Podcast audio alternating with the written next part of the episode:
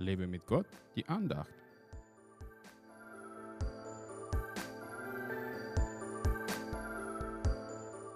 Wenn ich dir nicht die Füße wasche, gehörst du nicht zu mir. Johannes 13, Vers 8. Petrus wollte nicht, dass Jesus ihm die Füße wäscht, und Jesus sagte ihm diesen Satz, der auch heute für uns gilt.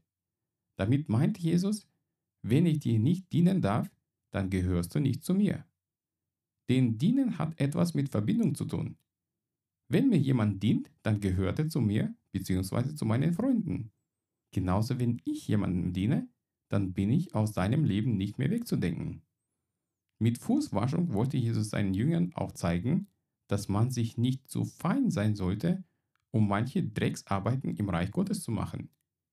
Ein Putzdienst in der Gemeinde ist kein besonderes geistlicher Dienst, aber es hat geistliche Auswirkungen auf die anderen, wenn man es mit Freude macht.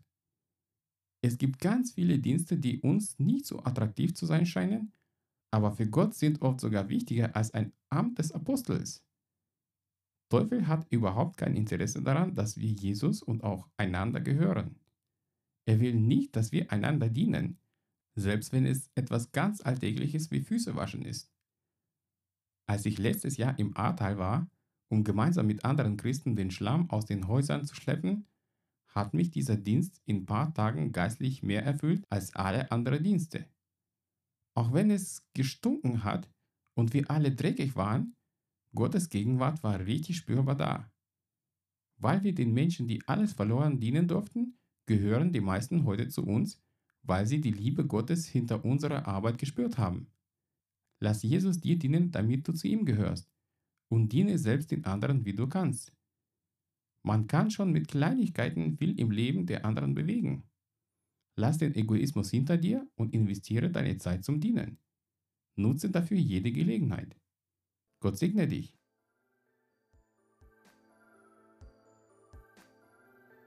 Hat dich diese Andacht ermutigt? Dann teile sie unbedingt weiter, damit auch die anderen ermutigt und gestärkt werden können. Brauchst du noch mehr Ermutigung? Dann abonniere meinen Blog www.werglaubtdersieg.de.